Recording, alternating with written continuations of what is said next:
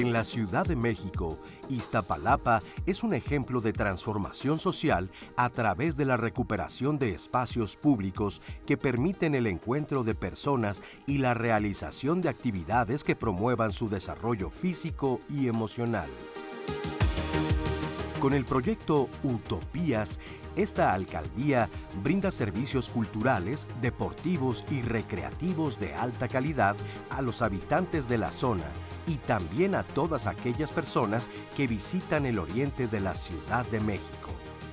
En las utopías, las personas encuentran instalaciones especializadas para practicar deporte, juegos infantiles, talleres artísticos, bibliotecas, salas de exposiciones y espacios enfocados en el bienestar de las mujeres, entre muchas otras opciones para el esparcimiento, la convivencia y el aprendizaje. Hoy, quédate con nosotros en Diálogos en Confianza porque hablaremos de las utopías de Iztapalapa y de la amplia oferta cultural que ofrecen a los habitantes de la Ciudad de México.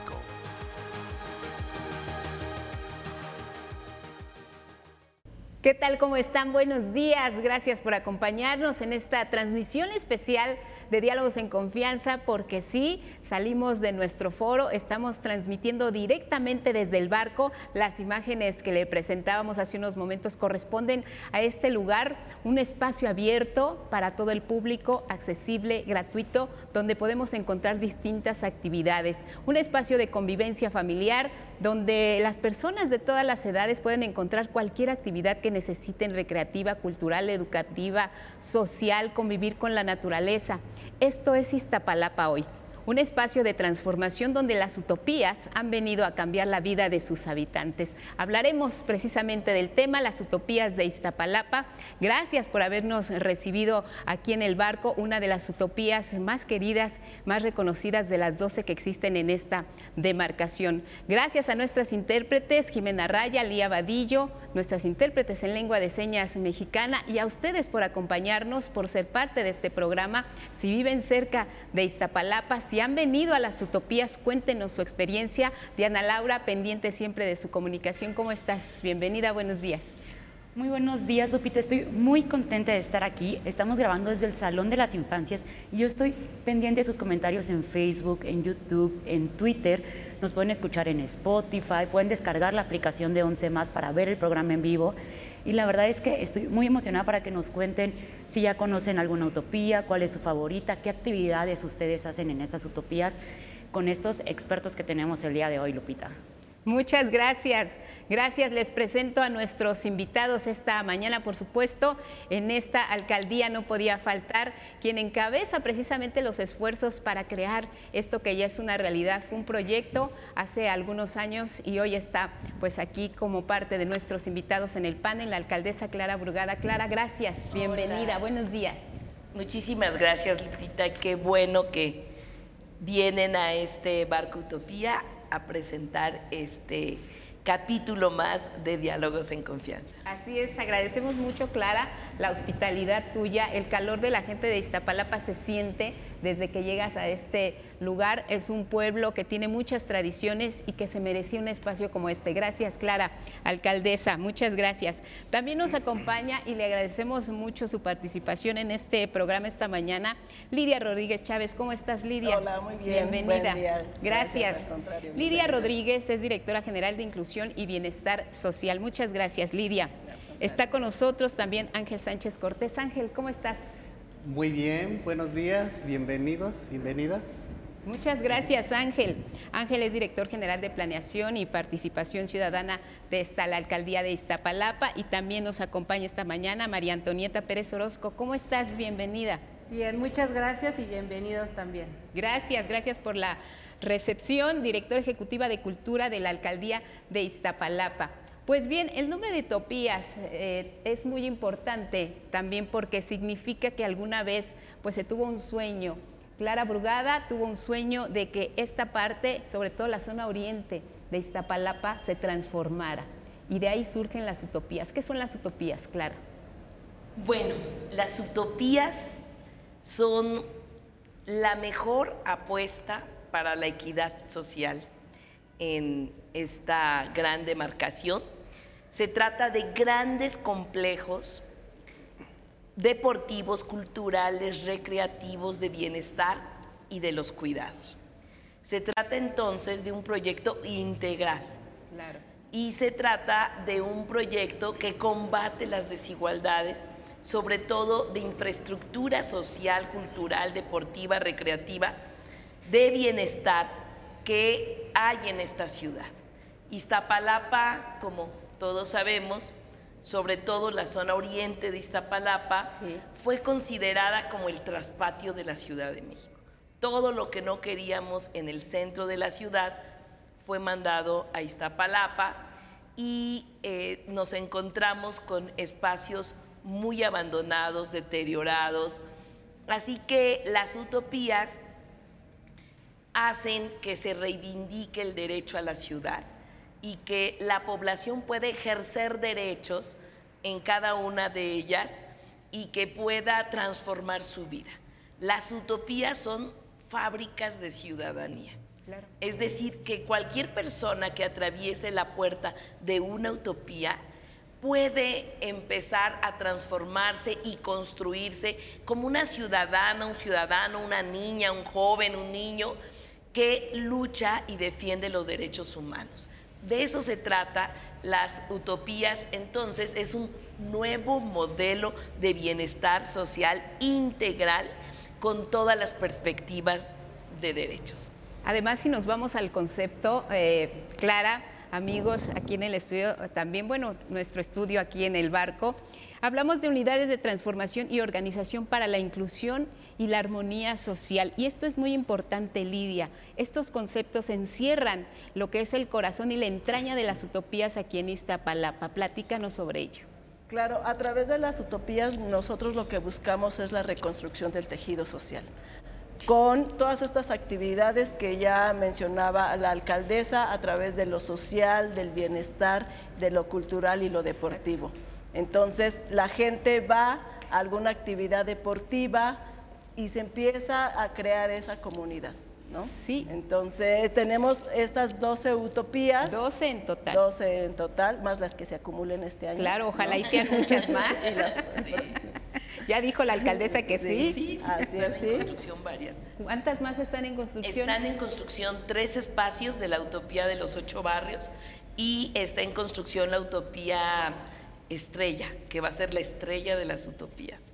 O sea, cuatro más este año. Y podemos saber dónde van a estar, o sea, nos decías en los ocho barrios, ¿y dónde más? Está en Avenida San Lorenzo, justamente en las faldas del Cerro de la Estrella. Claro. Allí hay una, un gran espacio y ya se está construyendo.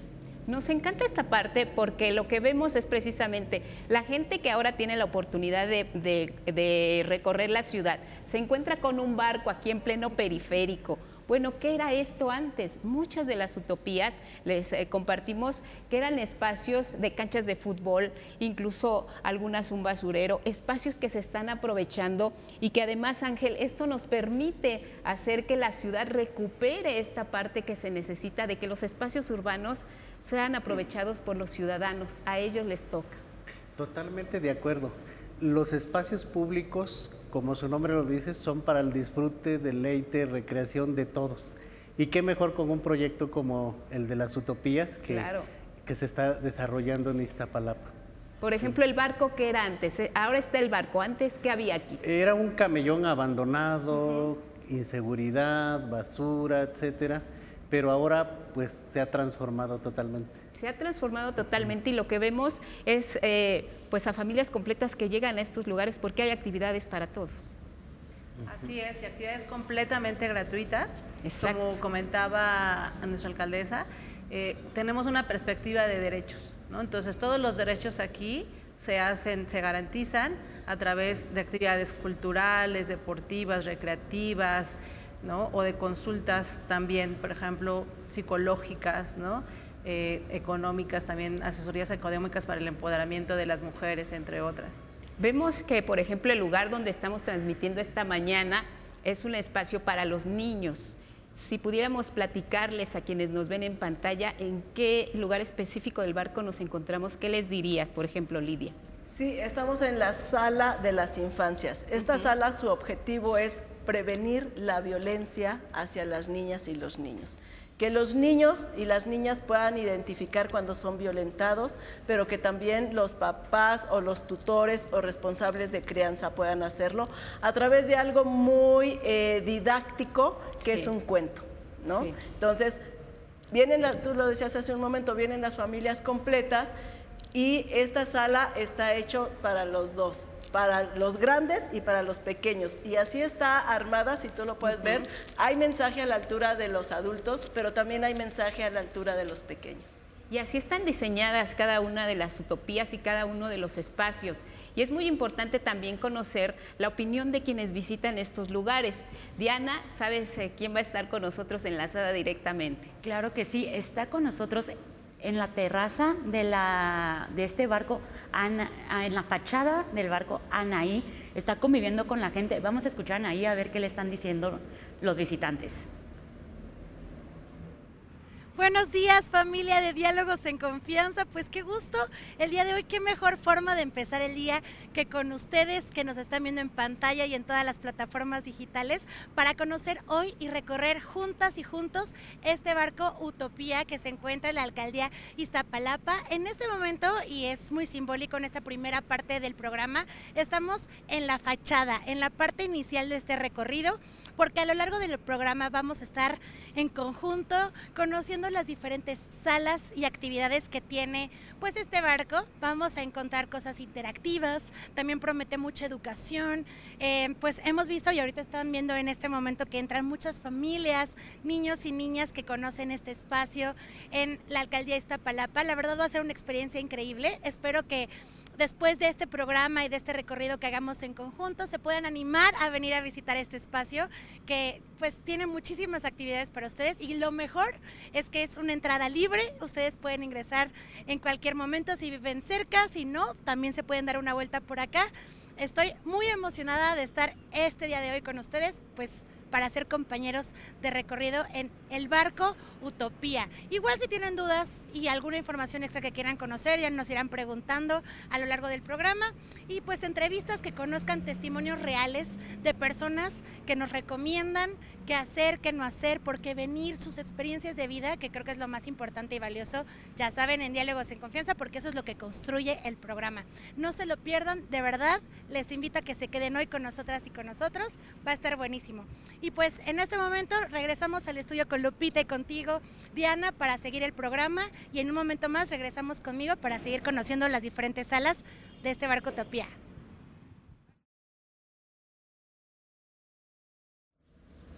Muy bien, pues le queremos agradecer a nuestra compañera Anaí Vázquez. Es muy importante ver que en realidad las personas comenzaron a integrarse. Yo creo que recién que se inauguraron cada una de estas dos utopías, eh, veíamos que también quienes primero pisaron estos lugares eran los adultos mayores.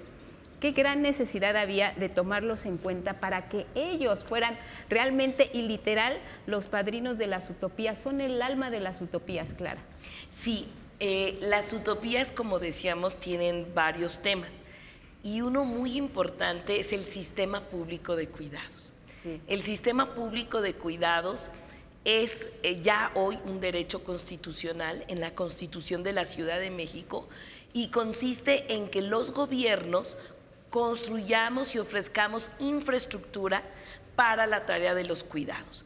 Y en este caso, los adultos mayores, pues eh, prácticamente muchos se quedan solos en casa o tiene que haber otra persona que cuide a los adultos y adultas mayores. Entonces, en cada utopía tenemos una casa de día para los adultos mayores. Y en esta casa de día, entonces hay una gran atención. Antes se juntaban los adultos mayores para llevar a cabo manualidades y convivir. Además de convivir, además de hacer manualidades, hoy tienen profesionales que están al tanto de su desarrollo. Y así hay también otras salas como la sala de eh, rehabilitación para personas con discapacidad, que forma parte del sistema público de cuidados. Y entonces cada utopía tiene una alberca propia donde se da terapia, hidroterapia, para atender a personas con discapacidad. Imagínate, ninguna otra institución tiene esto. Y así también tenemos en el sistema público de cuidados lavanderías populares, comedores y hasta un spa para las mujeres, que decimos que es el apapacho para eh, el apapacho a las mujeres, tanto adultas mayores como jóvenes, porque generalmente son las que buscan que la familia esté bien y no se preocupan por ellas. Entonces, las y los adultos mayores vienen a las utopías tan solo de ver las distintas actividades, pueden ir a actividades culturales, recreativas y también tienen su propio espacio. Y eso es maravilloso porque los hemos visto como ellos, eh, Lidia, han disfrutado muchísimo de lo que significa estar en una utopía. Y como bien dicen y ellos mismos lo celebran, son el corazón de las utopías. Hay actividades para todos, pero escucharlos a ellos siempre es una parte muy importante. Claro, porque ya se decía, los adultos mayores muchas veces son abandonados en su casa, están solos, ya no socializan con gente de, de su misma edad. Entonces, el tener la oportunidad de acudir a estos espacios donde reciben atención integral, o sea, reciben talleres de nutrición. Si son diabéticos, tienen sus pruebas especiales para eh, ir detectando, ir valorando. Tienen atención psicológica, tienen actividades deportivas, ¿no? Tienen un, un gerontólogo cada casa que les da seguimiento. Si tienen algún problema de rehabilitación, porque ya por el desgaste con la edad, eh, son eh, canalizados a las terapias de rehabilitación. En fin, es una atención integral que se les da a nuestros adultos mayores en las utopías. Pues, ¿qué les parece si ya conocimos parte de lo que son las utopías, quienes las visitan? Vamos a seguir hablando de los distintos espacios y una de las dos utopías de aquí, de la alcaldía de Iztapalapa, es Teotongo. La conocemos y regresamos. Estamos en una unidad de transformación y organización e inclusión para la armonía social, utopías ¿Por qué Teotongo? Bueno, te comento que en la época de los 70, a finales aproximadamente, eh, hay una migración de los estados de Tlaxcala, de Puebla, de Oaxaca, viene y eh, se asienta eh, aquí en las faldas del cerro y deciden a la comunidad llamarla Teotongo, lugar sagrado, lugar de Dios, lugar de sol. Anteriormente en este espacio, como ustedes ven, era un basurero originalmente, posteriormente pasó a ser unas canchas de fútbol y eh, ahora con el gobierno de la alcaldía de Iztapalapa en el 2019 comienza a formarse el proyecto de utopías. es ideal que una utopía esté en la periferia de la ciudad porque las utopías son proyectos que logran hacer que los ciudadanos vivan su derecho a la ciudad, vivan el derecho al deporte, vivan el derecho a la cultura, a la educación, al esparcimiento. Tenemos una oferta de más de 60 talleres, inclusive tenemos albercas semiolímpicas en la mayoría, en todas las utopías de la alcaldía de Iztapalapa. Tenemos un avión eh, que es una biblioteca, contiene más, es una biblioteca digital. Aquí damos lo que son actividades de fomento a la lectura, comprensión de lectura y hora del cuento. También contamos con equipos de cómputo, contamos con tres equipos de cómputo, los cuales tenemos aplicaciones como G-Comprints y Calibre, que son este, aplicaciones didácticas que por medio del juego los niños pequeños o adultos mayores tienen su primer acercamiento hacia la computadora. Calibre es un acervo de 400 libros digitales que anualmente pues, se va y va creciendo el acervo que tenemos. También contamos con un acervo de libros físicos que son 480 libros que están disponibles para todos los usuarios. Toman el libro y pasan a la sala de lectura. Ahí en la sala de lectura pues también tenemos otro acervo infantil donde los pequeños toman su libro y empiezan a hacer sus interacciones este, de lectura.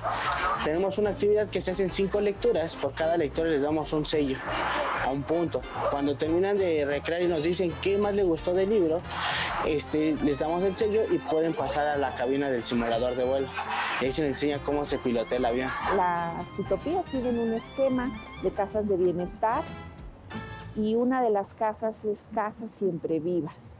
Nosotros aquí en el trabajo con las mujeres, bueno, la misión es especialmente atender mujeres que sufren algún tipo de violencia. El acompañamiento es a través de una psicóloga, una abogada, se le brinda asesoría jurídica, pero además hay un spa de promoción de la salud que las enseña a revalorarse, les enseña a reaprender. Ellas aprenden de distintos talleres como el amor propio, tienen talleres de alimentación sana, se les enseña desde a tomar la presión, tomar la glucosa, y esto eh, conlleva una transformación inclusive desde su núcleo familiar. Todas las utopías son gratuitas. Que tenemos dos utopías y esperemos que se hagan más utopías en la Ciudad de México interesante conocer sobre esta utopía de Otongo. La verdad es que me dieron muchísimas ganas de visitarla. Y ya tenemos a muchas personas conectadas con nosotros en las redes sociales y voy a proceder a leer un par de preguntas que tenemos aquí. Jorge Hernández, él nos dice, muy interesante este proyecto de las utopías. Había escuchado sobre él, pero no sabía que ya habían abierto tantas utopías. Una pregunta, ¿aceptan donaciones de libros para los aviones bibliotecas?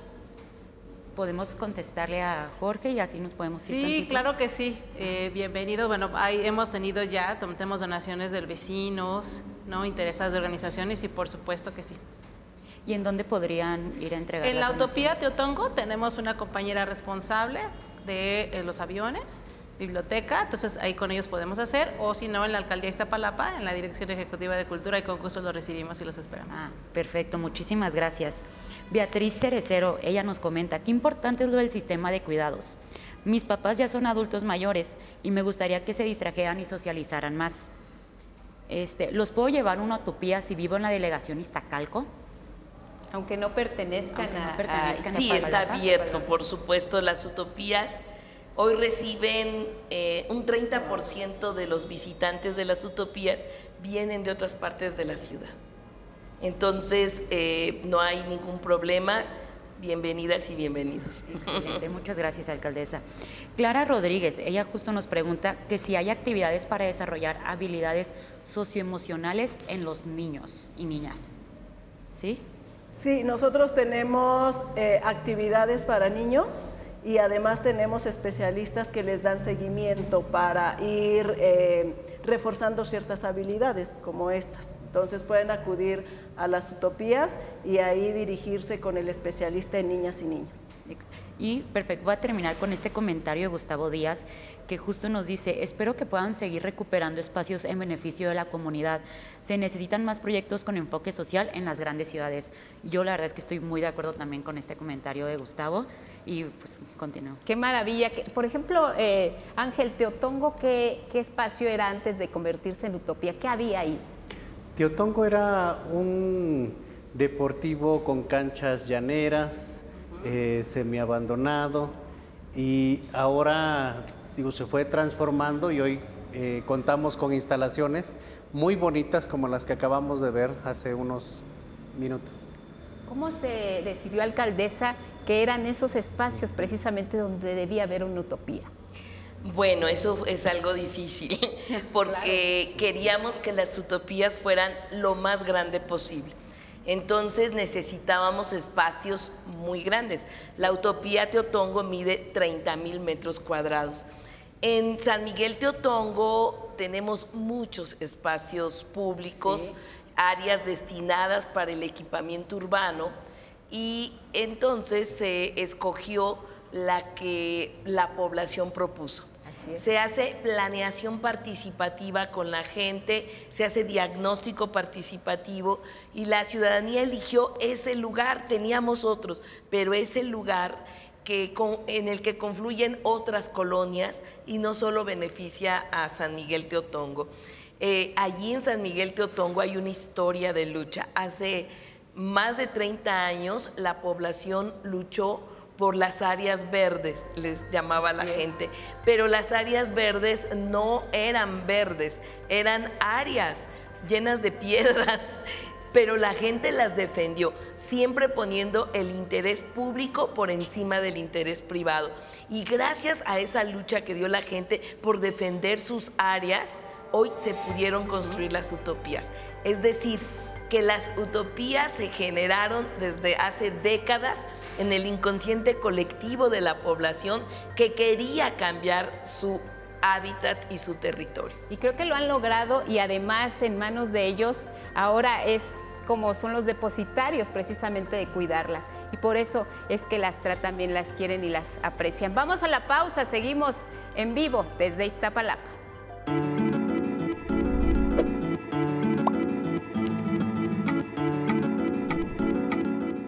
Las utopías son las unidades de transformación y organización para la inclusión y la armonía social que brindan servicios sociales, culturales, deportivos y recreativos de alta calidad.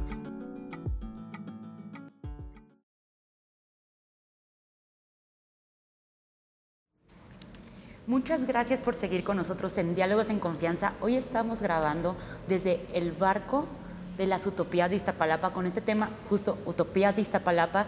Muchas gracias a todas las personas que ya están conectadas en nuestras redes sociales, que están dándonos a conocer todo lo que les gusta de las utopías.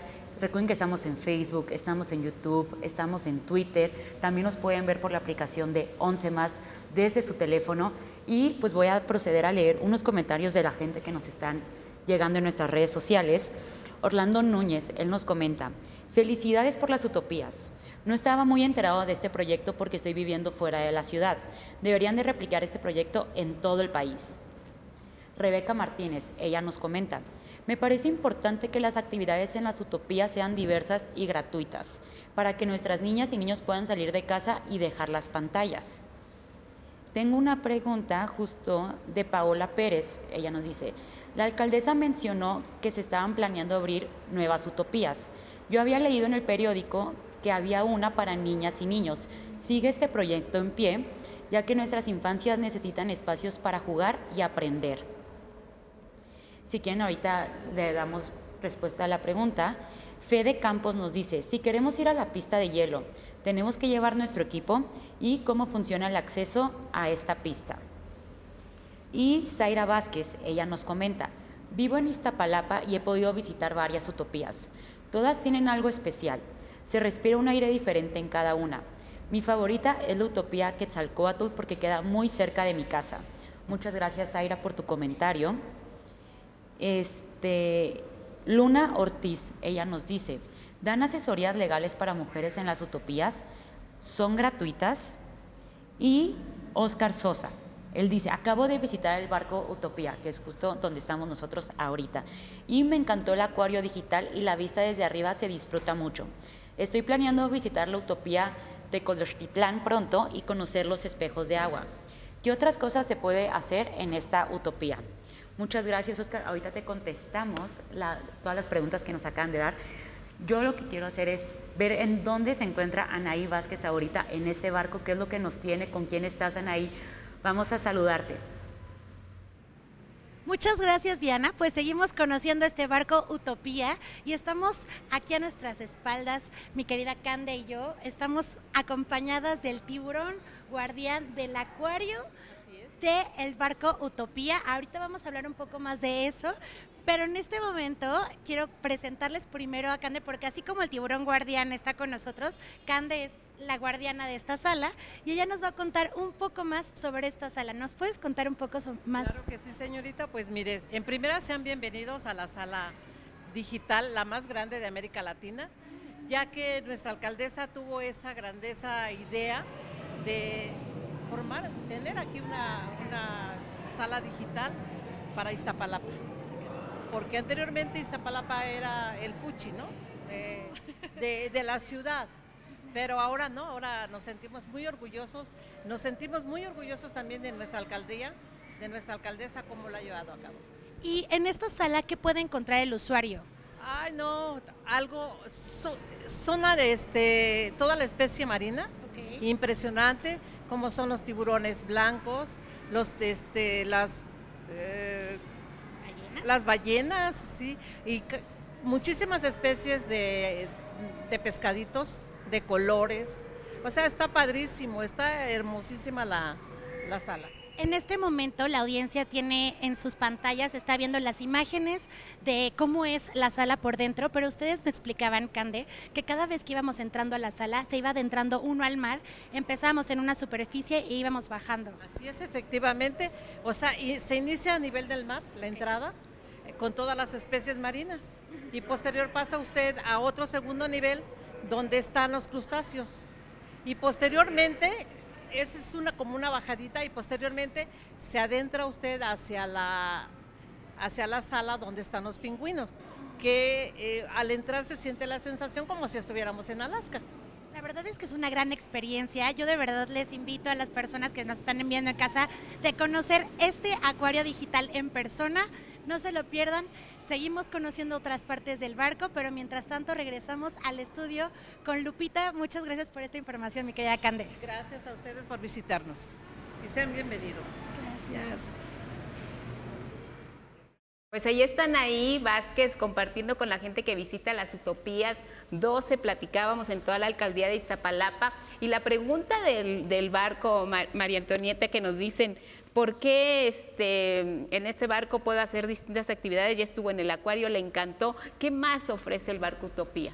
En el barco Utopía también pueden venir a visitar la sala de cambio climático, que es la única que existe en el país, en la cual pues la idea es sensibilizar. El objetivo es sensibilizar a todos nuestros visitantes respecto de esta crisis ambiental que estamos viviendo desde una manera lúdica, ¿no? cuidada científicamente también, y con diferentes interactivos que va a poder permitir que la gente tenga mayor información y cómo desde su casa pueden también abonar a este granito de arena que necesitamos para poder parar esta crisis de cambio climático. También está el puerto digital, en el cual hay talleres de animación digital, de podcast, de música digital, o diferentes aplicaciones con las cuales ellos van a poder también tener herramientas, ¿no? con cursos permanentes de una o dos sesiones o permanentes para poder también desarrollar y tener habilidades. Ahora veíamos eh, también parte de lo que era Teotongo y lo que revisábamos ahí es que pues cada utopía, aunque están diseñadas de manera distinta, cumplen un mismo objetivo. Vemos a las familias que se integran, que visitan desde los más pequeños hasta los más grandes. ¿Cuáles son las actividades generales que podemos encontrar en las distintas utopías?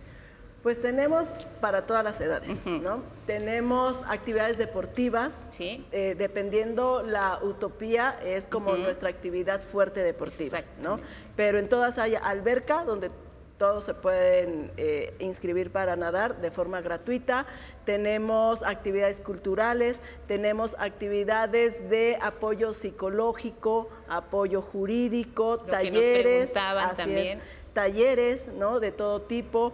Eh, para eh, familiares eh, de, personas usuarias de, sustancias psicoactivas, por ejemplo, para adultos mayores, para mujeres, para poder empoderar, en fin, hay actividades para toda la familia, como bien lo decías. Además, los espacios cuentan mucho. Esta sala donde nos encontramos está dedicada a los niños, Ángel las figuras eh, que vemos también nos muestran cómo la gente se tiene que identificar con los diferentes espacios. El acuario tiene un diseño especial, el mismo barco tiene un diseño especial, los aviones, no es casualidad que se conviertan en bibliotecas.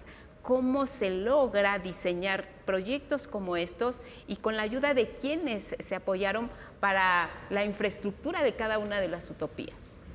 El diseño de las utopías tiene que ver eh, y prácticamente eh, la mayor parte del equipamiento nace de el corazón y de la mente de nuestra eh, querida alcaldesa Clara Brugada, porque es quien nos reúne, quien a través de distintas reuniones vamos poco a poco avanzando en qué es lo que se tiene que ofrecer a la comunidad. Se necesita pues la verdad hay que decirlo, tener raíces en Iztapalapa para saber las necesidades. Delegada, alcaldesa. Bueno, eh, tiene uno también, eh, eh, viene uno arrastrando esos conceptos, ¿no? Ahora son a las alcaldías. ¿Qué es lo que hace particular a Iztapalapa que pueden detonarse este tipo de proyectos, que la gente los acepte, que los quieran incluso replicar en otras partes, que sería lo mejor, lo ideal? ¿Qué hace particularmente Iztapalapa un lugar donde las utopías pueden tener esa vida que necesitan? Bueno, pues sí, en Iztapalapa es el lugar donde las utopías se han hecho realidad, porque viene de una historia de lucha de la gente. La gente aquí en Iztapalapa históricamente ha soñado con vivir mejor, ha soñado con tener a su alrededor derechos y espacios. Mira, antes todo tenía que irse a otras partes de la ciudad para obtener la mejor oferta cultural, el, mejor espacio deportivo, el mejor evento recreativo. Y lo que hacen las utopías es hacer realidad estos sueños y la población pues obviamente está muy contenta porque esos sueños que tenían pues hoy se hacen realidad. Pero yo quiero decirte que no solo es en Iztapalapa el lugar en donde se pueden hacer estas utopías, respondiendo a las preguntas. Eh, lo que hemos hecho es un modelo, un modelo que ha funcionado, que ha tenido resultados. Eh, el año pasado, tan solo 2022, entraron 4 millones 200 mil personas a las 10 utopías que existían en ese momento. Hoy tenemos 12 utopías. Entonces, eh, lo que trato de decir es que surgieron por esas características, por su historia, porque habían espacios de mucho abandono, porque no había infraestructura. Mira, por ejemplo, hablando de infraestructura, solo habían dos velódromos en la ciudad. El de CEU y el de la Magdalena Michuca. El tercero lo construimos en una utopía. Es la única alcaldía que tiene una pista BMX pública y gratuita en todo el país. Es la única alcaldía que hoy tiene una eh, pista de hielo pública y gratuita de toda la Ciudad de México y te puedo asegurar que también del país. Es decir, antes Iztapalapa no tenía canchas de tenis, no tenía campos de golf. Todo, esa, todo esos tipos de deportes pues no estaban considerados para Iztapalapa, no había infraestructura. Hoy se ha construido esa infraestructura. Entonces, es un modelo que consiste justamente de construir esa infraestructura que haga que la población tenga esos derechos. Entonces se puede replicar. Claro. hoy mucha gente eh, nos dice, oigan, en tal lugar fuera de Iztapalapa podemos construir una utopía. Entonces mi respuesta es, las utopías sí se pueden replicar. Tú sabes, Iztapalapa no es homogénea. Tenemos zonas muy abandonadas, zonas también distintas que tienen más servicios. Entonces, estamos replicando todos los días las utopías. Por eso estamos, yo informé las que estábamos ya construyendo, ¿no? Pero estamos por construir la utopía de la niña y del niño en Santa Marta Catitla, la utopía de la mujer en los barrios, bueno, en los centros de, en el centro de, geográfico de Iztapalapa y otras utopías más que todavía estamos en un proceso de consultar a la gente, ¿no? Porque también de repente se afecta intereses. Si había un lugar en donde habían quienes se aprovechaban de este espacio, llega a la construcción de una utopía con el apoyo de la gente, pues hay quienes se sienten recuperar ese espacio para sí. es. Entonces sí se pueden replicar las utopías y es un modelo que contempla todo y que ya se está haciendo en otros lugares, incluso fuera del país. Tenemos en Quito, Ecuador, eh, un alcalde que está construyendo utopías en este momento en los espacios públicos que estaban abandonados. Y ahora, esto me da pie a la siguiente pregunta, alcaldesa. ¿Qué tanto ha permitido el proyecto Utopías en Iztapalapa el cambiar este rostro que a veces se tiene de una alcaldía donde puede existir delincuencia, donde puede existir inseguridad, donde el abandono puede ser también el sello? Sí, bueno, primero quiero decirte que hemos bajado la incidencia delictiva muchísimo. 57%, casi el 60% de la incidencia delictiva ha bajado en Iztapalapa, también en toda la ciudad. Pero mira, cuando llegamos a gobernar a finales del 2018, en octubre, noviembre y diciembre del 2018, se denunciaban mil ochenta y tantos delitos de alto impacto en Iztapalapa. Cerramos el mes de julio de este año 2023 con 390 denuncias, de 1087 a 390 denuncias. Por supuesto que ha bajado mucho la incidencia delictiva, también porque eh, eh, echamos a andar un programa de coordinación de los tres niveles de gobierno gobierno federal, con la Guardia Nacional, gobierno de la ciudad, con los mandos de la policía de la ciudad y la alcaldía. Yo coordino todas las mañanas ese gabinete, pero además de, de, lo que implica la fuerza policíaca, estos proyectos ayudan a combatir la incidencia delictiva. Y hay uno más muy importante en Iztapalapa y ojalá podamos en algún otro momento exponerlo más, que es los caminos de mujeres libres y seguras. Así le llamamos, que son caminos seguros, llenos de iluminación. En Iztapalapa eh, transformamos el espacio público de manera profunda de cada avenida, de cada colonia y pueblo que estaba oscuro y allí logramos iluminar muchísimo. Yo decía, prefiero que la gente me reclame que no puede dormir por tanta luz a que la asaltaron porque estaba oscuro. Y logramos eh, que esos caminos se transformaran. También con un componente muy importante que es Iztapalapa Mural, que es un programa de muralismo convocando a cientos de artistas urbanos que llenaron y plasmaron de arte las bardas, las fachadas de la gente, no el espacio público. Las fachadas de la gente se transformaron, se llenaron de color. Eso cambió el rostro de Iztapalapa. El tener lámparas que solo existían en algunas partes de la ciudad y hoy a lo largo y a lo ancho. Entonces, ese, este gran, eh, esta gran estrategia de los caminos de mujeres libres y seguras, junto con las utopías, han transformado Iztapalapa. Mira, tenemos hoy, por hoy, 10.200 murales en Iztapalapa. Somos la alcaldía con más murales del mundo. Tenemos murales hasta en las azoteas porque por ahí pasa el cablebús. Y ahí se ve. Y allí se ve. Y además murales eh, también que se están viendo ahora en lo que es la parte de los muros del reclusorio oriente. Y ahí también hay una utopía, libertad. Vamos a ver.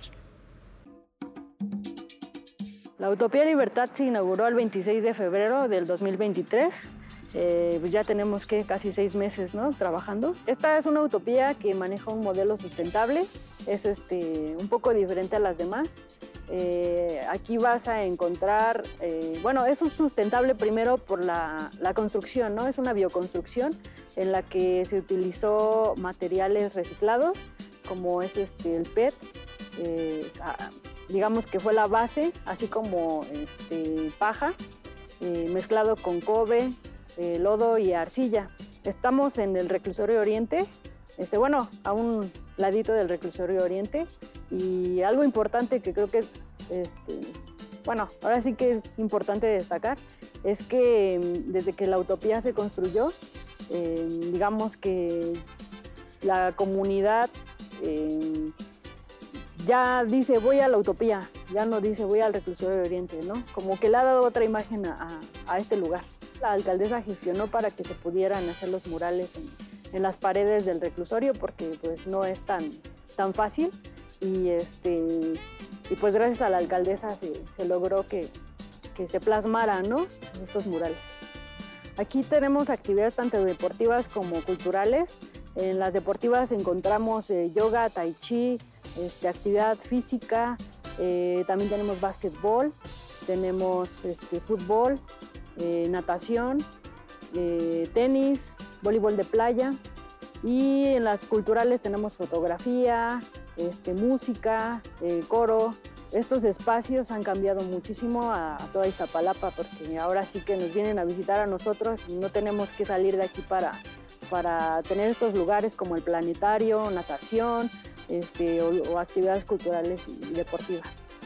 Eh, tenemos el huerto, que mm, la cocina sustentable este, utiliza para crear sus alimentos, así como la granja interactiva, en la que también se utiliza la leche de la vaca para hacer tanto queso como yogurt.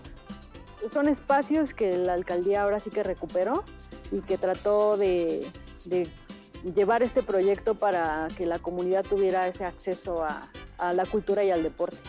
Puede venir cualquier este, persona, ya sea de, la Ciudad de México o incluso este, nos han visitado de, otras, de otros estados y de otros países. Em, lo único que sí es de Iztapalapa es este, la actividad de natación, la escuela de natación solamente es para los habitantes de Iztapalapa. Pues esperemos que las personas que nos están viendo esta mañana en Diálogos en Confianza estén tomando nota de todas las actividades que pueden realizar en las utopías, porque lo hemos insistido, vamos a seguir insistiendo a lo largo de este programa hay para todas las edades, desde los más pequeños hasta los adultos mayores. Pueden pasarse todo el día en las utopías y encontrar de verdad grandes actividades como las que vemos ahora en Libertad. Háblanos de esta utopía, por favor. Bueno, ahí en la Utopía Libertad tenemos muchísimas actividades y mucho que aprender. Tenemos desde una granja interactiva, como lo veíamos en el video, eh, huertos urbanos, eh, tenemos hidroponía, tenemos eh, un tortugario, en fin, actividades, ah, bueno, y muchísimas actividades deportivas, ¿no? Si tú te das una vuelta o si cualquiera se da una vuelta entre 8 y 10 de la mañana, todo el mundo está haciendo deporte.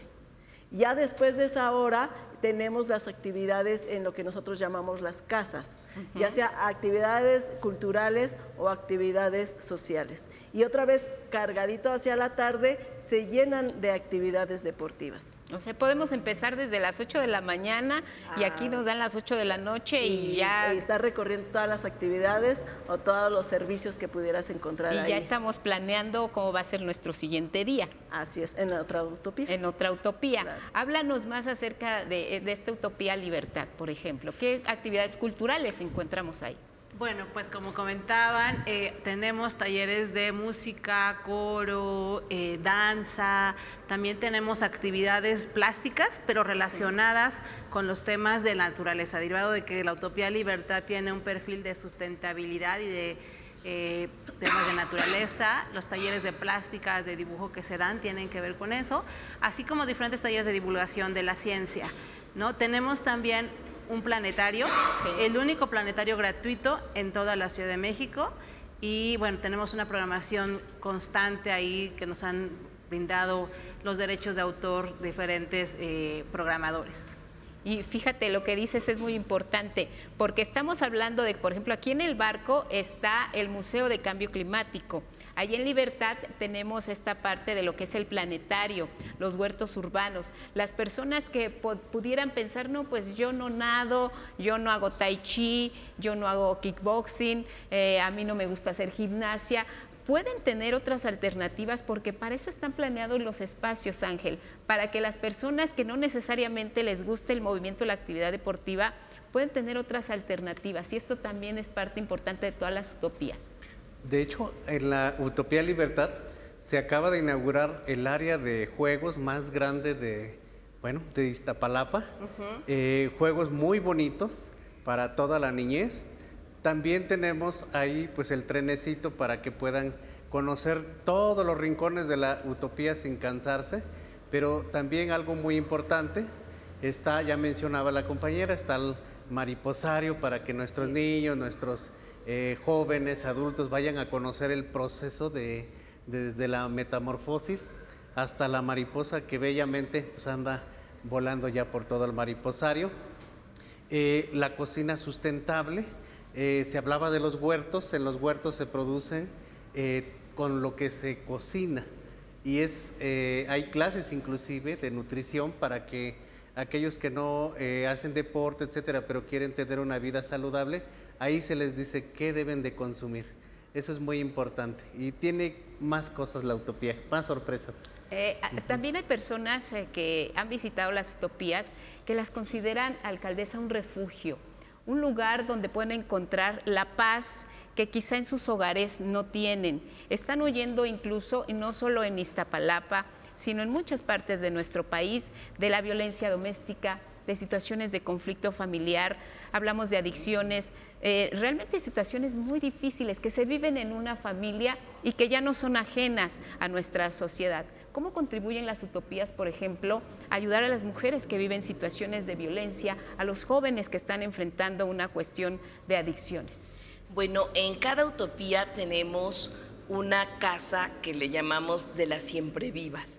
Esta casa consiste en tener un espacio para asesoría eh, psicológica y jurídica a mujeres que sufren violencia, pero además se dan talleres de empoderamiento a las mujeres.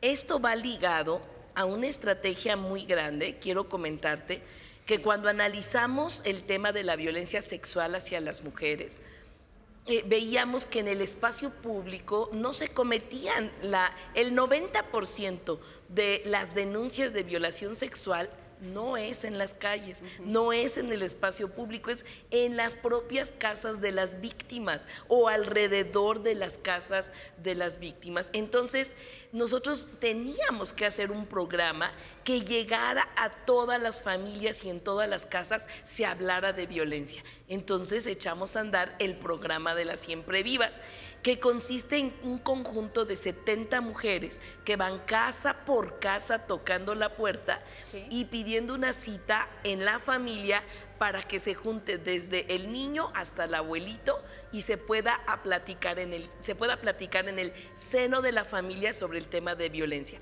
y todos los casos de violencia que se van encontrando en el camino se canalizan a las utopías, a las casas de las siempre vivas.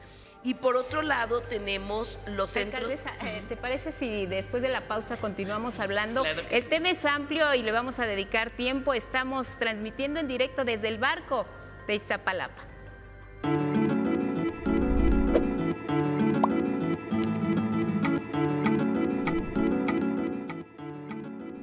Entre los proyectos innovadores que albergan las utopías se encuentra un mariposario, un orquideario y un ajolotario, así como Iztapasauria, la primera exhibición ultra realista al aire libre de dinosaurios en Latinoamérica. Nosotros estamos ubicados en la colonia Reforma, Reforma Política, a una a 20 pasos de la estación del tren elevado Papalot, a un costado del DIF conocido como Tinacos. ¿Por qué la necesidad de una utopía en este lugar? Bueno, pues porque en este trabajo de la alcaldesa Clara se busca rescatar todo el espacio público. Este espacio específicamente era un deshuesadero, conocido como el deshuesadero de Santa Cruz Mellehualco. entonces, ese espacio se rescata y se convierte en lo que ahora ustedes ya conocen, en un espacio donde hay deporte, cultura, recreación, eh, espacios de áreas verdes, recreativo y principalmente que todas las actividades que se dan, tanto culturales como deportivas, son gratuitas. Es un espacio para toda la comunidad, este, desde niños hasta adultos mayores. El adulto mayor fue nuestros primeros este, habitantes dentro de la utopía. Ellos fueron los primeros que se empezaron a acercar. Es la gente más participativa, la gente más comprometida, cómo lo ha cambiado por los testimonios que yo he escuchado, pues dejaron de estar en el sillón esperando a los nietos, a los hijos, y ahora ellos lo dicen de broma, pero agarran su mochilita a las 9 de la mañana y se vienen y pasan todo el día. Todo es cuestión de querer salir de mi costumbre, ¿no? De, todo es cuestión de salir de mi casa, buscar otras cosas que no sean los mismos, ¿no? Tenemos que buscar otras opciones, no quedarme en las mismas. Todavía hasta esta altura, mis 72 años, pues ojalá que tenga una meta y llegue a la meta, ¿no? Desde que, que hace como, ¿qué será? Unos seis meses, sí me tardé en venir, porque no sabía cómo estaban las cosas, ¿no? Pero muy, llegué muy contenta porque me recibieron muy bien, me entrevistaron muy bien. Las personas dirigentes de aquí que da las clases son muy, este, ¿cómo de? Sabe atender a la gente. Contamos con 120, 125 personas adultas mayores en casa de día y la verdad es que es el corazón de la utopía. Eh, contamos con la escuela de cine, la primera escuela de cine en la Ciudad de México gratuita. Nosotros somos sede de la escuela de Pogualiscali, la Casa de las Historias. Eh, el director es Jesús Villaseca, un fotoperiodista conocido aquí en Iztapalapa y en la Ciudad de México, en el país. Trabajó mucho tiempo en la jornada, ha hecho fotoperiodismo durante mucho tiempo y además es una persona que está muy comprometida con lo social. Tenemos eh, fotografía para invidentes, para niños con síndrome de Down. O sea, en toda esta parte de inclusión hemos metido todo ese tipo y ha tenido una respuesta maravillosa. Y además, pues contamos con clases de teatro, ballet, natación, kickboxing, box, activación física. Eh, insisto, tenemos una oferta de 42 diversos talleres y de verdad los invito a que, conozcan ese tipo de, de actividades que se están haciendo en Iztapalapa. Y en cada colonia o en cada sección hay ya una utopía. Y eso, bueno, pues ha generado que vayamos generando una comunidad mucho más solidaria, mucho más empática. Y lo mejor de todo, queremos insistir en que son actividades completamente gratuitas, no necesitan invertir grandes cantidades de dinero para fomentar la salud a través del deporte y queremos que más personas como doña Francisca vengan aquí y encuentren un espacio donde se les devuelva la sonrisa al rostro, que se sientan felices en un lugar apacible, donde como hablábamos antes de la pausa Clara Brugada, de que son lugares donde también se puede eh, pues encontrar alivio a situaciones difíciles como la violencia contra las mujeres. Nos decías de esa parte. Sí, sí, por supuesto.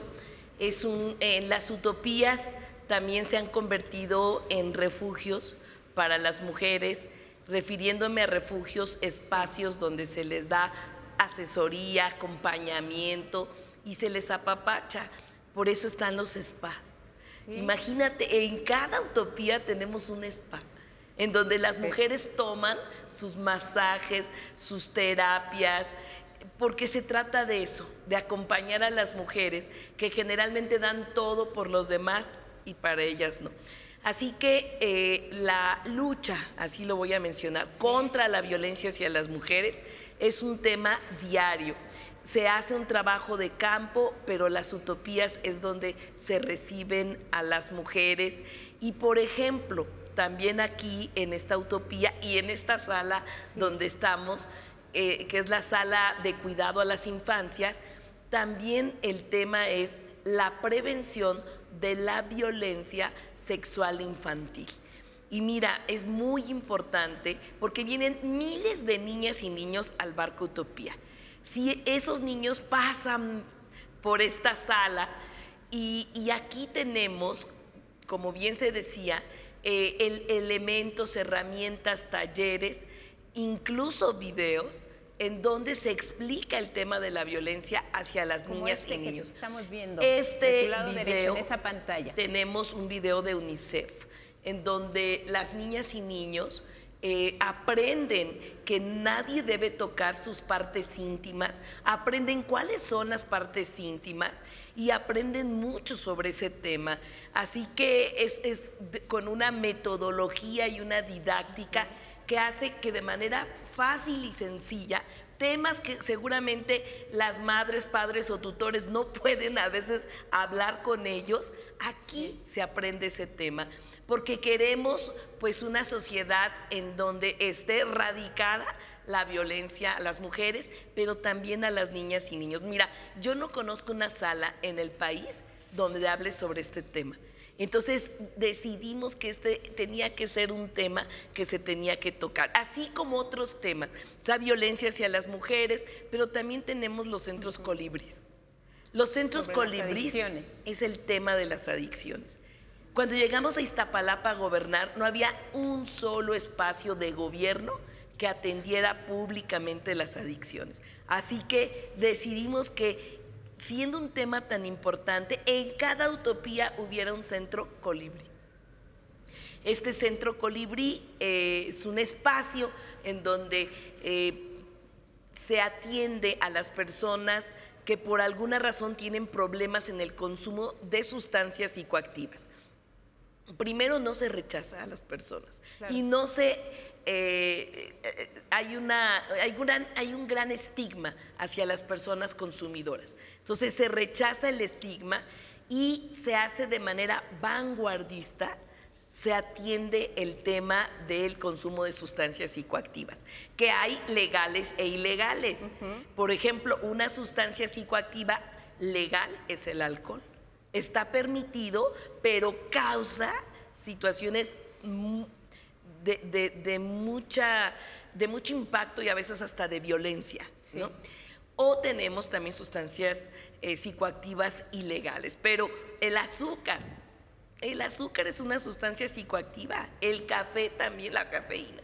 Entonces se aprende mucho y de manera muy eh, importante, con una metodología especial, se habla y se trata eh, de reducir los riesgos y daños que a una persona le pueden causar las sustancias psicoactivas. Entonces todo esto, imagínate, existe en cada utopía. Y ahí lo tenemos. Y eh, especialmente ya hablábamos del tema de los adultos mayores, ya nos hablaba este, la alcaldesa del, del, asunto de las adicciones, de la violencia. La Casa de la Mujer tiene un espacio muy importante en las utopías. Es la Casa de las Siempre Vivas, ¿no? Pero además de tener como este espacio para las siempre vivas, tenemos el sistema público de cuidados que va a las mujeres. ¿Qué queremos lograr con el sistema público de cuidado? Primero, revalorar el trabajo que nadie ve, que es invisible, ¿no? Que es el trabajo doméstico. Segundo, reducir los tiempos que las mujeres invierten en ese trabajo. Y tercero, redistribuir, que se aprenda a redistribuir el trabajo doméstico, porque no solamente debe ser una carga para las mujeres, sino para todos quienes viven en, la misma casa, que es la familia. ¿no? Entonces, tenemos, por ejemplo, nuestra lavandería, que llamamos La Vamos a Hacer, tenemos nuestro comedor popular, tenemos nuestro spa, tenemos nuestra estancia infantil y tenemos un espacio que hemos llamado El reto es cuidar. En este espacio, este espacio es para hombres. En este espacio se concientiza a los hombres de que ellos también pueden cuidar y la importancia que es eh, poder eh, contribuir en, los, en las labores domésticas. Pero ahí también les ayudamos a cuidar les, enseñamos de una manera divertida y didáctica a cuidar. ¿Y qué tanto eh, se muestran ellos receptivos a este tipo de dinámicas? Pues vamos eh, ahí como, Un poco de como empezando, pero eh, hemos, hemos tenido aceptación, han acudido pocos hombres, pero sí han acudido por la curiosidad, ¿no? Entonces, este es nuestro sistema público de cuidados que va a apoyar a las mujeres. Mira, una mujer llega y puede irse al spa mientras su ropa está en la bien lavandería. Merecido, bien merecido. Y mientras a sus niños se les apoya en el área infantil a hacer sus tareas. Es un área infantil no para que cuidamos, ah, bueno, sí veamos por los niños, pero si son niños escolares les ayudamos a hacer su tarea. Entonces, sale la mujer del spa relajada, Claro. Pasa por sus niños que ya no tiene pendiente de hacer la tarea, a lo mejor nada más revisársela o algo así. Pasa por su ropa, pasa al comedor, ya por sus raciones de comida y llega a su casa y ya tiene tiempo para otras actividades y no para llegar a estresarse que la ropa, que no, que la comida, que los niños, la tarea. Entonces ya con eso apoyamos en reducir el tiempo que la mujer destina para las labores del hogar. Si ahora ella nos lleva a su esposo mientras hace o a su pareja, pues nosotros en este eh, en nuestro espacio de el reto es cuidar, pues empezamos a hacer un trabajo con él que ya a la larga pues vamos a apoyar a esta familia a redistribuir el trabajo doméstico. Y, la armonía familiar se siente desde que, y se ve la diferencia, ¿no? De cuando llegan a cuando salen de la utopía. Anaí está precisamente en el Museo de Cambio Climático. ¿Qué nos cuentas, Anaí? ¿A quién te encuentras por ahí? Adelante. Familia, este barco, además de ser un espacio que promete ser interactivo, también promete ser educativo. Y en este momento estamos en una sala que se llama Cambio Climático, Actuemos Ya. Y su nombre lo dice muy bien. Y en esta sala nos va a llevar a un recorrido, a un camino en donde nos va a invitar, a incitar a que hagamos acción frente a cada una de nuestras actividades que tenemos en nuestra vida cotidiana, el cómo impactamos en el cambio climático y cómo esas cosas que parecen que no lo son tienen un impacto alto en el conservar o no nuestro medio ambiente. La realidad es que eh, pues nos da un recorrido desde la importancia de la naturaleza, la convivencia entre la humanidad y la naturaleza, también la importancia del consumismo y cómo ha impactado este en el medio ambiente. Eh, tenemos una sala llena de historia, de videos interactivos y lo que me, ha llamado bastante la atención es que no nada más es un espacio que recurrentemente eh, se ve invadido por adultos, sino que también está lleno de familias y niños que se llevan un aprendizaje del cómo cuidar este medio ambiente el día de hoy me gustaría que me acompañaran también a conocer a Claudia. Claudia está visitando por primera vez esta utopía eh, y me encantaría, Clau, ¿cómo estás? Bienvenida a este programa de diálogos. Me encantaría que nos contaras un poco el por qué es importante tener estos espacios en donde se hablen de cambio climático, em, pues en este caso hoy en el Barco Utopía. Bueno, buenas tardes. Este, yo creo que principalmente eh, esta área es la más importante en esta utopía porque te enseña todos los, ahora sí que el medio ambiente y también cómo cuidar nuestro país, nuestro, todas las riquezas que tenemos nosotros aquí de paisajes. Eh, ya que pues contamos con mucha contaminación en la ciudad, y no nada más en la ciudad, sino en el país en general. Yo creo que lo que dice Clau de crear conciencia es una de las cosas más importantes dentro de esta sala. Y tú dime, eh, Clau, ¿cuál sería la importancia de que la gente venga a visitar este espacio? ¿Y por qué crees que tenga que conocerlo? Bueno, a mí me encantó principalmente este espacio, esta área, porque realmente te enseña a valorar lo que tenemos como en nuestro país, el medio ambiente que tenemos, y a valorar y a cuidar lo que realmente bueno, prácticamente Dios nos ha regalado en esta vida. Muchísimas gracias, Clau. Pues que visiten el cambio climático, actuemos ya. Vamos al estudio. Muchas gracias, Anaí. Qué padre ese museo. La verdad es que ahorita yo quiero ir a conocerlo, pero ¿qué tal si vamos a conocer otra utopía, la Olini? Vamos a ver qué nos depara esta utopía. Aquí anteriormente pues era un deportivo eh, lo conocemos como el Deportivo Francisco Madero. Pues todo esto y de este lado también pues, pues eran, eran canchas llaneras, canchas de, fútbol, de tierra. Eh, y ahora pues se convierte en una utopía donde contamos con los espacios eh, deportivos, cambiando todo el tema de fútbol pues contamos con una pista de hielo donde damos actividades de escuela de patinaje, escuela de patinaje artístico sobre hielo, de hockey sobre hielo, de patinaje de velocidad sobre hielo. Contamos con un espacio de gimnasia, gimnasia artística, gimnasia rítmica, gimnasia olímpica. Ha sido una renovación excelente en cuanto a todo, ¿no? Eh, en cuanto a los profesores, en cuanto a lo, que se ha eh, en lo que ahorita lo que hicieron aquí, el crecimiento, el, crecimiento que ha tenido en todos los aspectos deportivos y sobre todo para los pequeños, el crecimiento que han tenido emocional ¿no? y socialmente sobre todo, eh, el gran apoyo que hemos recibido de los coordinadores, de los maestros, de las maestras. De verdad esto ha sido eh, un plan excepcional, magnífico. Más que nada porque es este, gratuito, ya no se tiene que pagar este, una mensualidad.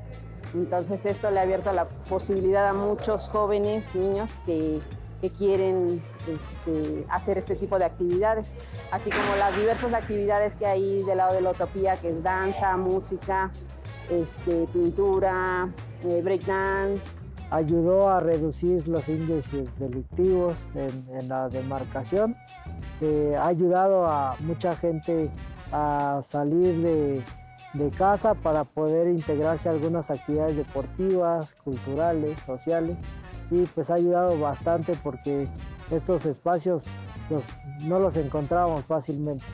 Nosotros tenemos espacios aquí en el área social de psicología, psicología para jóvenes y para mujeres. Son espacios gratuitos. El nivel de vida de los habitantes de la alcaldía eh, es mucho mejor ahora con estas obras. Eh, dignifica la práctica del deporte aquí en la alcaldía de la Ciudad de México con nuevas y mejores instalaciones. También pues lo fenomenal creo que de esta utopía, Utopía Olini, pues es el uso recreativo. ¿En qué, qué consiste el, el, uso recreativo?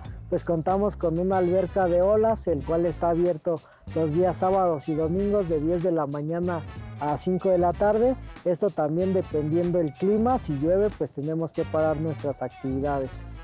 También contamos con la pista de hielo, eh, esa está los días sábado de 12 a 5 de la tarde. Todos venimos a practicar, venimos a nadar, venimos a patinar. Eh, eh, nuestra hija practica la gimnasia olímpica. Todos hacemos uso de las instalaciones de la pista de patinaje, las canchas de fútbol, todos los gimnasios. es muy completo el deporte en este deportivo gracias a las utopías. Pues qué interesante conocer sobre esta utopía Olini que le da este impulso tan fuerte al deporte. Yo tengo varias preguntas, toda, otra vez de toda la gente que está participando con nosotros el día de hoy. Pero justo sobre esta utopía Olini que tiene una pista de hielo, nos habían preguntado si tienen que llevar su propio equipo o si ustedes se lo proporcionan. Bueno, en el, perdón, en la Utopía Olini, perdón, en la pista de hielo hay diversas actividades. Tenemos patinaje artístico sobre hielo, en donde allí pues ellos tienen que, no, hay mucho más que los eh, patines que tenemos nosotros en la alcaldía y se les presta. Lo más difícil son los uniformes del hockey sobre hielo ese también es otra, otra escuela deportiva en donde estamos garantizando de que los uniformes, que son carísimos, la alcaldía los proporcione. Y hay muchos que llevan también sus propios uniformes. Entonces, acudan y, y, con lo que tenemos allí es más que suficiente, pero también ellos pueden llevar. Perfecto, muchas gracias, alcaldesa. Y tengo una pregunta de Ernesto López, justo sobre la utopía Papalotol, que vimos también una cápsula este, anteriormente, él nos dice, mi hijo quiere estudiar cine, pero hay pocas opciones y algunas muy caras. ¿Cómo funciona la escuela de cine en esa utopía? La escuela de cine se ingresa trimestralmente, hay una convocatoria pública y en esa convocatoria pública hay una variedad de talleres, más de 40 talleres en los cuales ellos pueden inscribirse. Eh, no tiene ningún costo, tenemos la indicación de alcaldesa de no, tener ni un solo eh, rechazado, de tal manera que se organizan los grupos de manera presencial y eh, virtual a fin de poder atender a todos y que nadie quede fuera de la escuela de cine y fotografía. ¿Y también podrías ir de cualquier alcaldía de la ciudad? Sí, de hecho tenemos alumnos del país y del mundo. A partir la escuela de cine se abrió en plena pandemia en septiembre de 2021. Entonces, eso permitió que hubiera una diversificación de, de cómo íbamos a poder atender, porque hubo una cantidad enorme, más de 3.000 alumnos la primera vez se, se inscribieron, y a partir de eso fue que la modalidad de las clases por Zoom nos permitieron, la virtualidad nos permitió poder atenderlos a todos. Entonces, eh, pues tenemos alumnos, eso permitió que llegaran alumnos de otras partes del mundo que continúan en la modalidad eh, virtual.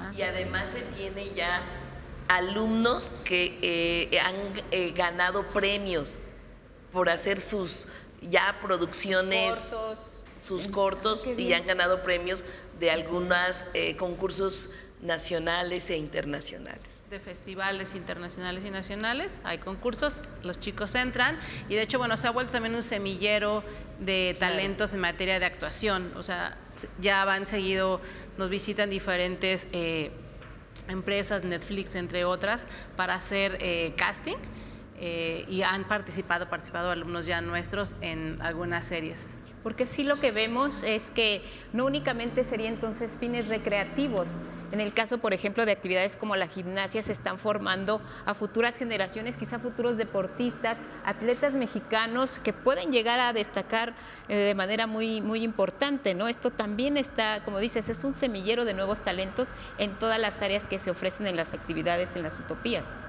De hecho, eh, Iztapalapa estaba en el sexto lugar del medallero de los atletas de alto rendimiento. En el sexto lugar estaba Iztapalapa. Y después de año y medio con las utopías subió al tercer lugar de la ciudad. Es decir, que lo único que necesitaban era la infraestructura, la oportunidad y yo estoy segura que Iztapalapa va a ir subiendo en el medallero porque hoy ya se tiene. Porque hay mucho talento en Iztapalapa. Sí, tenemos un gran equipo en las utopías. Eh, de acuerdo a cada uno de los temas y talleres, pues tenemos profesionales en la natación, en eh, cualquier actividad deportiva, en la cuestión cultural.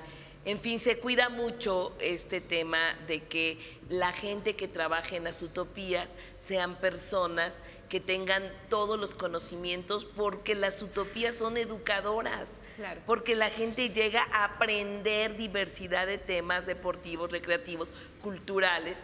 Así que necesitamos el mejor equipo para que estas utopías funcionen para cumplir con su gran objetivo que es brindar a la población un derecho y que lo ejerzan de manera gratuita, que aprendan y que se transformen y que transformen la vida de la gente. Así es, pues con estas palabras te queremos agradecer, Clara Brugada, alcaldesa de Iztapalapa, tu presencia en este programa, por habernos recibido y abierto las puertas del barco, una de las 12 utopías. Nos quedamos eh, con parte del equipo de trabajo y bueno, no nos resta más que darte las gracias y seguimos en constante comunicación. Gracias a ustedes y aquí estamos para servirles. Muchas gracias, gracias, alcaldesa. Estamos en el barco de las utopías de Iztapalapa. Regresamos.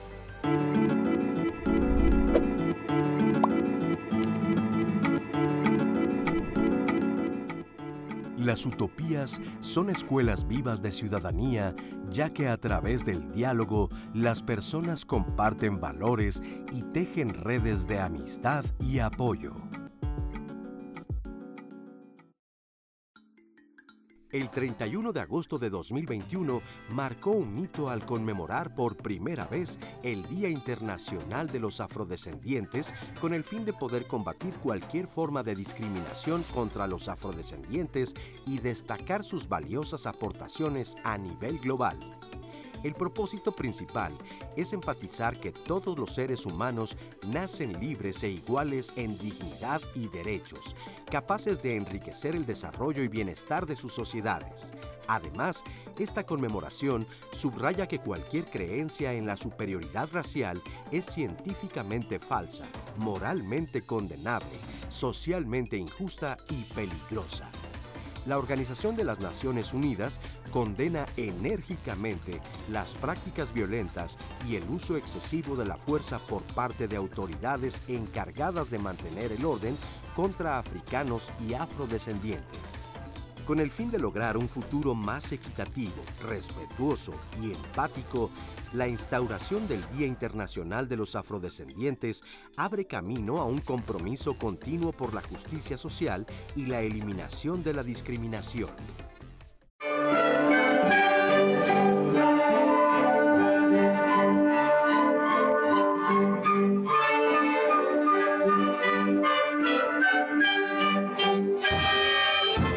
Eso fue otra, de las necesidades grandes que se vieron, primero de hacer comunidad. Aquí con todas estas actividades se está reconstruyendo el tejido social.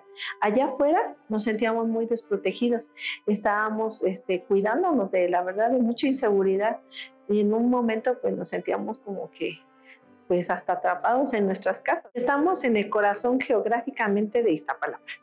¿Sí? Este es la utopía en Bellehualco y em, es una amplia zona que se impactó con obra nueva para el proyecto de las utopías, unidades de transformación y organización para la inclusión y la armonía social.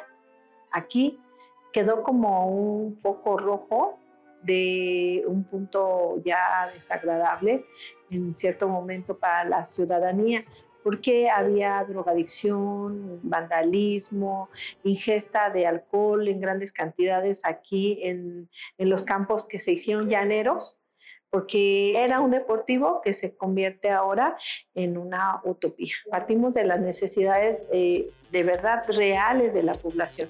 No teníamos un espacio recreativo, pues teníamos que tener este, rescatar este espacio público como área también recreativa. Acá en las casas sociales, que ya son cinco, podríamos decir, está la casa de siempre mujeres siempre vivas, la, este, la casa de rehabilitación, la Casa de Día de Adultos Mayores y ahora el sistema público, Centro Colibrí y el sistema público de cuidados.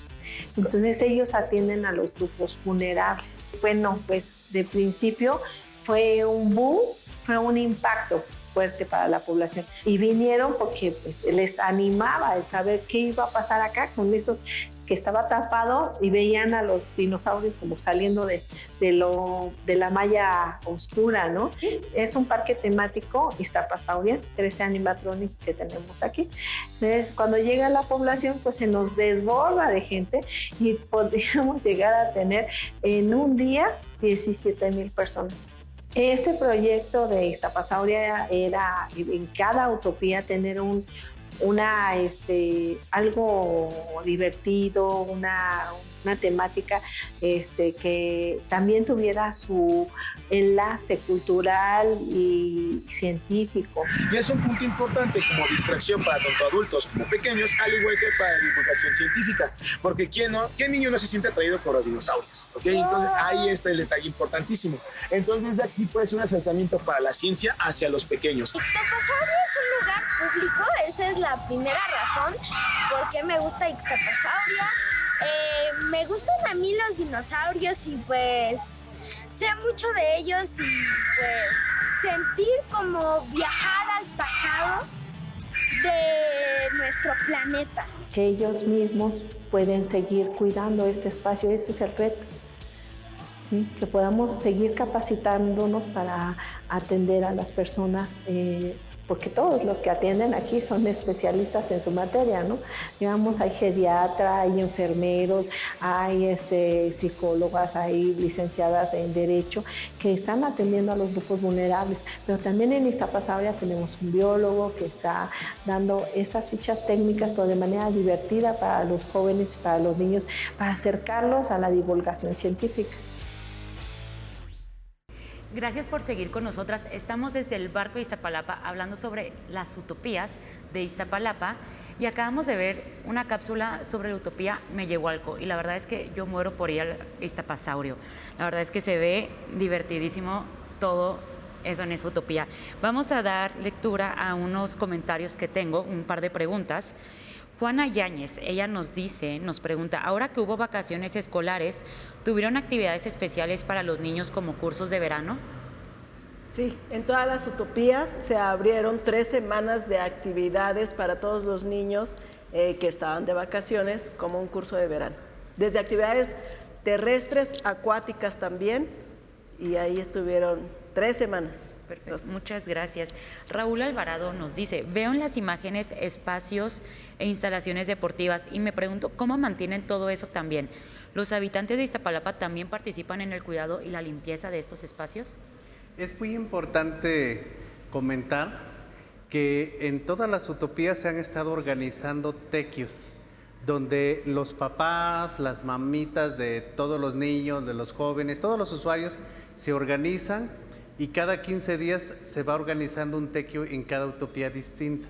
Esto es para mantenerla en excelentes condiciones, pero también la alcaldía les da mantenimiento permanente. De hecho, todos los lunes, como en los museos, se cierran las utopías para mantenimiento y eso ha permitido pues tenerlas en óptimas condiciones pues para el disfrute y deleite de toda la población, tanto de Iztapalapa como de toda la ciudad y de todo el país que han venido a visitarnos.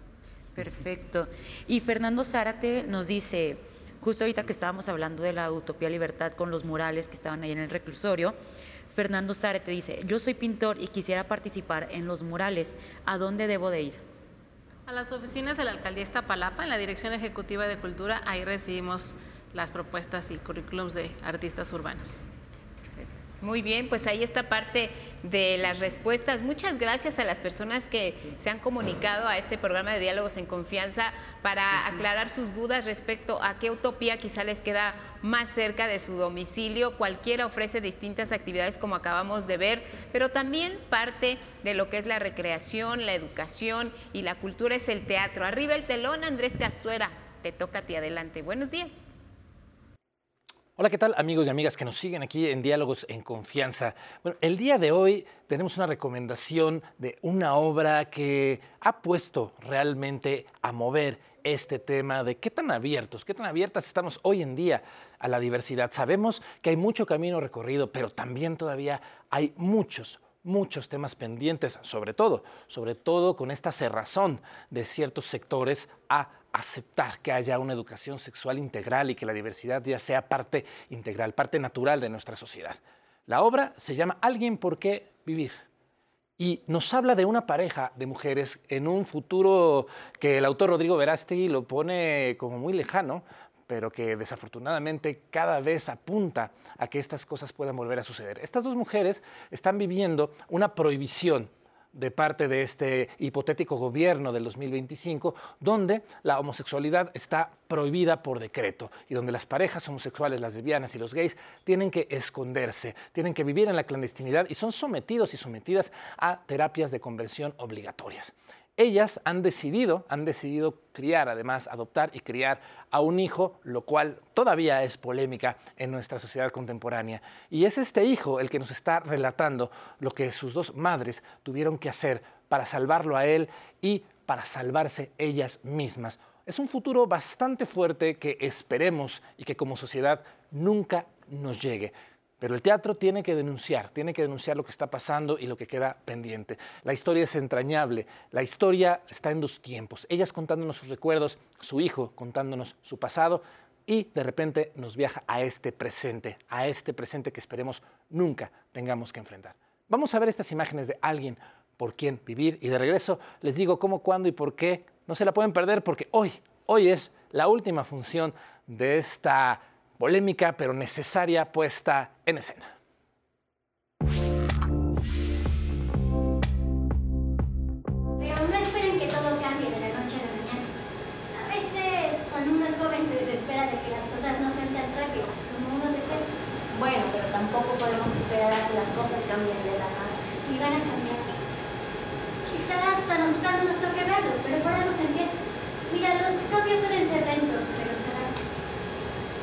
Espero ver algo de ese cambio.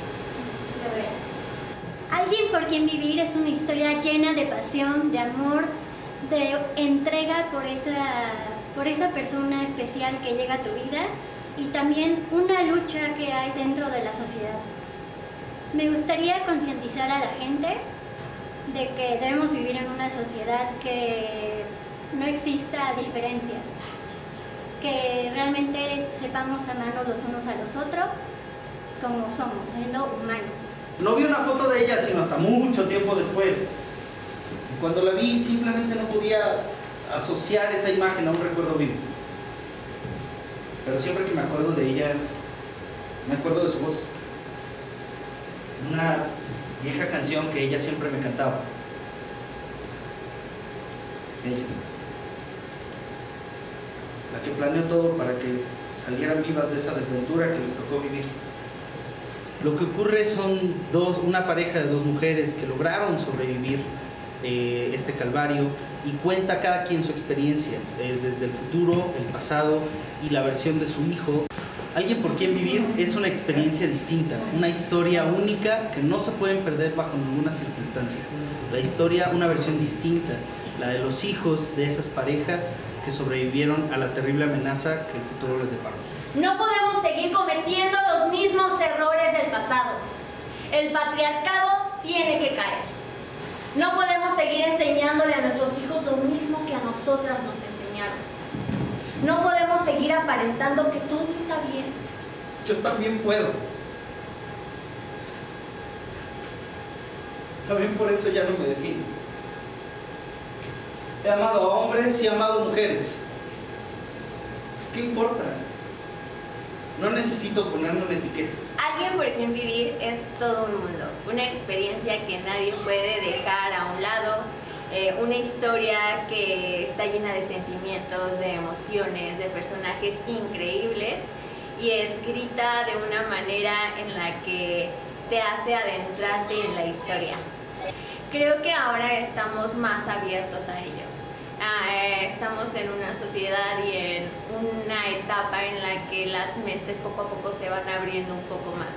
Obviamente sé que todavía hay un proceso que seguir en esta sociedad, pero creo que también en esta historia va a ser que el público entienda desde una perspectiva diferente justo toda, toda esta, esta historia, la relación de dos mujeres, el hijo, la familia, desde ese lado. Estoy segura que sí, pero a lo mejor eso no es suficiente. Antes me daba miedo que me llamara a gimnasia. Ahora que me lo digan, lo sentiría como un loco. Mira, y pues al final todos tenemos nuestro momento de quiebre.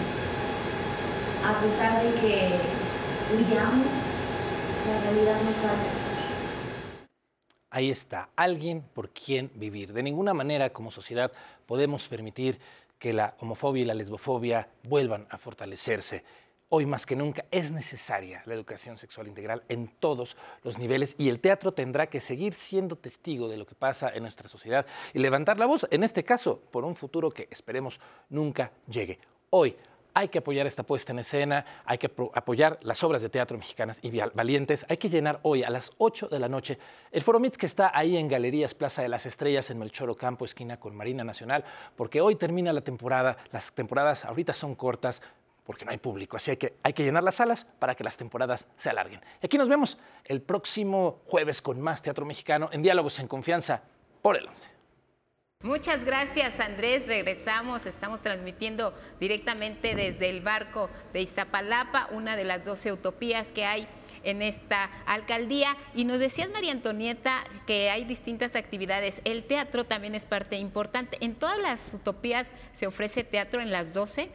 Así es, tenemos teatro, tenemos danza, tenemos música. Eh, tenemos, bueno, pues, artes plásticas. De hecho, en la Utopía Estrella, que fue la que te platicó la alcaldesa, que está por inaugurarse, ahí sería lo único que nos haría falta hacer nuestra escuela de muralismo, que es la única, digamos, como disciplina que nos haría falta. Tenemos ya la escuela de teatro, eh, la escuela de danza, la escuela de música y la escuela de cine y fotografía comunitaria. Sobre la escuela de música veíamos estas imágenes ahí en la utopía de, de Mellehualco. ¿Qué se necesita, por ejemplo, para ingresar a la escuela de música? ¿Había niños, había eh, mujeres, adultos mayores? Sí, bueno, pues los requisitos que regularmente se piden en, nuestros espacios, que son todas fotografías tamaño infantil, el CURP, el acta de nacimiento, comprobante de domicilio, si es un menor, pues que vaya en compañía de sus tutores, de algunos de sus tutores para poder inscribirse. Y bueno, es completamente gratuito. También compartirles que se adquirieron más de 2.000 instrumentos. La escuela incluye instrumentos también para los alumnos y a la medida que son constantes, también se les da a préstamo a los, los, con un comodato que se firman, los instrumentos, sean saxofones, violines, chelos, a fin de que pueda eh, estimularse su desarrollo. Esto significa, o sea, ellos vienen, eh, toman, entran a la escuela de música, el instrumento se queda aquí, no se lo pueden llevar, únicamente aquí lo practican y bueno, si pasa un este, trimestre y son constantes, entonces se les puede, se firma una carta compromiso y pueden llevarse el instrumento a su casa para estar practicando con él. Tenemos más de 50 maestros por todas las utopías y también otros espacios comunitarios, casas de cultura, centros comunitarios y actualmente tenemos más de 140 orquestas de todos los géneros, de, big band, de cámara, sinfónica, música tradicional, rock, entre otros. Y no debemos perder de vista lo que decías que es muy importante, las personas que están eh, realizando actividades dentro de las utopías, ¿qué tienen? ¿Es una credencial con la que accesan o solo hay clases específicas donde te piden estos requisitos de identificación? No, se les da una credencial, ¿no? Ya son alumnos constantes o se les da una credencial para que puedan accesar. O sea, ellos traen su documentación, la que ustedes les piden. En redes sociales pueden checar todos los datos. Igual cómo llegan a las utopías, que es otra también de las preguntas que, que surge mucho entre la gente. ¿Cómo llego a la utopía? Eh, la mayoría se encuentran en lugares accesibles, en transporte público. Y en las redes hay una página en Facebook de las alcaldías, de la utopía, perdón, de las utopías, y ahí están las maneras de que pueden accesar. Ahora nos preguntaban también sobre los foros al aire libre, que también son muy importantes porque por ejemplo aquí en el barco hay espacios cerrados como el acuario, está el Museo del Cambio Climático, pero también tenemos eh, en la parte de arriba, prácticamente la azotea, es un espacio donde puedes ver literalmente todo lo que es la parte oriente de aquí de, la alcaldía. ¿Qué se hace en los espacios al aire libre, Ángel? Los espacios al aire libre normalmente se, nos ayudan para poder llevar a cabo el programa de eh, cine bajo las estrellas, por ejemplo, aquí en el barco tenemos una mega pantalla que también los invitamos a, recorrer. Y en esta esplanada, frente a la pantalla, que es de este lado, en un costado del barco, se han eh, proyectado películas de estreno, infantiles, y es todo un éxito. Y cada utopía que cuenta con el foro al aire libre se hace lo mismo. Además, ahí se presentan conciertos, eh, muestras de, lo que están haciendo nuestras orquestas, eh, teatro, eh, etcétera.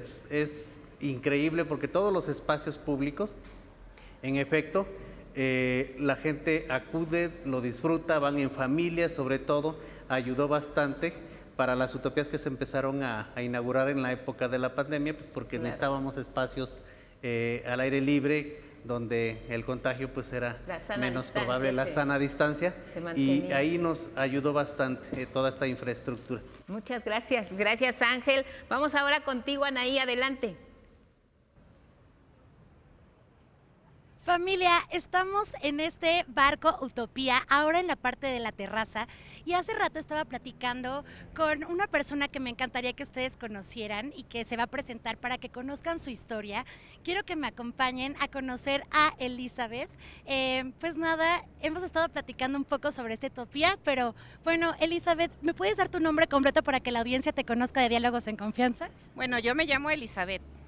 A ver, yo tenía una primera pregunta que estábamos platicando. Mi querida Elizabeth, me gustaría que me contaras un poco sobre tu experiencia con las utopías. Bueno, mi experiencia ha sido algo que, ha transformado mi vida porque tengo un espacio en donde doy unos pasos y entro a otro mundo. Entro a un mundo muy diferente que me da muchos servicios, que he aprovechado al máximo, que me da salud espiritual porque veo, veo el verde, veo las flores, miro al cielo. Eh, eh, ha impactado en mi salud porque estoy en la natación y, con unos maestros de primera. Ha impactado en, cómo me relaciono conmigo misma, no solamente para el cuerpo, para la mente, para el espíritu, para desarrollarnos integralmente como seres humanos. Mi querida Elizabeth, eh, me encanta escuchar esto porque creo que es un testimonio para todos los que nos están viendo en este momento y me gustaría saber qué impacto tiene eh, hoy en esta sociedad en unos minutitos para que también invite a estas personas que viven cerca de este barco y puedan conocerlo. Bueno, nos, ha nos impacta en primero porque tenemos un espacio bello y hermoso donde antes había basura, nos impacta porque podemos llevar a nuestros hijos a correr, a brincar. Entonces, muy favorablemente. Pues ya está, Elizabeth, este es un ejemplo, ustedes ya lo escucharon, yo no, no, estoy diciendo nada, no estoy contando nada para que ustedes vengan y conozcan estos espacios que impactan vidas. Vamos a regresar al estudio, mi querida Elizabeth, pero muchas gracias por el tiempo. ¿De qué? Gracias a ustedes. Muchas gracias, gracias Anaí. Ahora dentro del concepto de las utopías, dentro de lo que significa su nombre como espacios de inclusión, también se apoya a personas eh, que tienen síndrome de Down. ¿Cuál es el apoyo que se les da específicamente a ellos, Lidia? Sí, tenemos en todas las utopías nuestro espacio de rehabilitación. Entonces ahí eh, atendemos no solamente a las personas que tienen síndrome de Down, sino que tengan como alguna dificultad física, pero también psicomotora. Entonces, eh, ahí necesitamos como su diagnóstico médico y de acuerdo a eso son las terapias que ellos reciben. Nosotros no diagnosticamos. Entonces tenemos desde eh, terapias de lenguaje, terapias de eh, aprendizaje, entre otras. La cuestión también de, nos mencionaba la alcaldesa, de estos espacios colibrí. Exactamente qué hace un joven cuando llega buscando este tipo de asesoría, de apoyo, de ayuda para evitar adicciones en estos espacios colibrí. ¿Sí existen en todas las utopías? En todas las utopías tenemos centros colibrí y tenemos dos fuera de las utopías también. Aquí eh, eh, lo mm, curioso es que quienes llegan primero son las familias a pedir ayuda. ¿No? Porque muchas veces el joven o la persona no quiere ir, o sea, no, no, no ve que tiene un problema de uso con eh, cierta sustancia psicoactiva.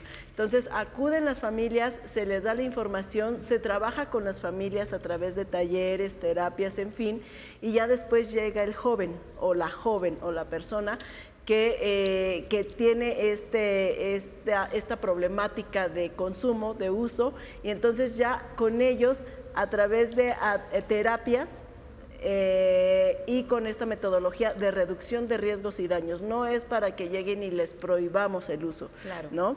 sino con esta metodología de reducción de riesgos y daños se va atendiendo y se tiene un seguimiento. Tenemos muchos casos de éxito en donde han hecho esta reducción de riesgos y ahora tú los puedes ver y tú dices, ay, fuiste un chico colibrí, no, no se puede creer, no tienen empleos, etcétera, pero eh, ha funcionado muy bien nuestros centros colibríes. Finalmente lo que vemos en todas las utopías es esta transformación del núcleo familiar desde los más pequeños hasta las personas adultas mayores, encuentran una actividad que pueden desempeñar en estos lugares. Así que bueno, no nos queda más que agradecerles de verdad que nos hayan recibido, que nos hayan permitido visitar una de las 12 utopías, en este caso directamente desde el barco, que nos ofrece todas las actividades que ya vimos. Muchas gracias, Diana Laura, gracias a la gente que también se sumó en redes. Sí, muchas gracias, Lupita. Sí, a todas las personas que hicieron esta conversación con todas sus dudas, espero que pues vengan y visiten estas utopías pronto, la verdad. Gracias también a Anaí, que estuvo en contacto con las personas que visitan las utopías. La invitación está abierta para que vengan a estos lugares de espacio y de recreación. Gracias, hasta la próxima y gracias a todo el equipo.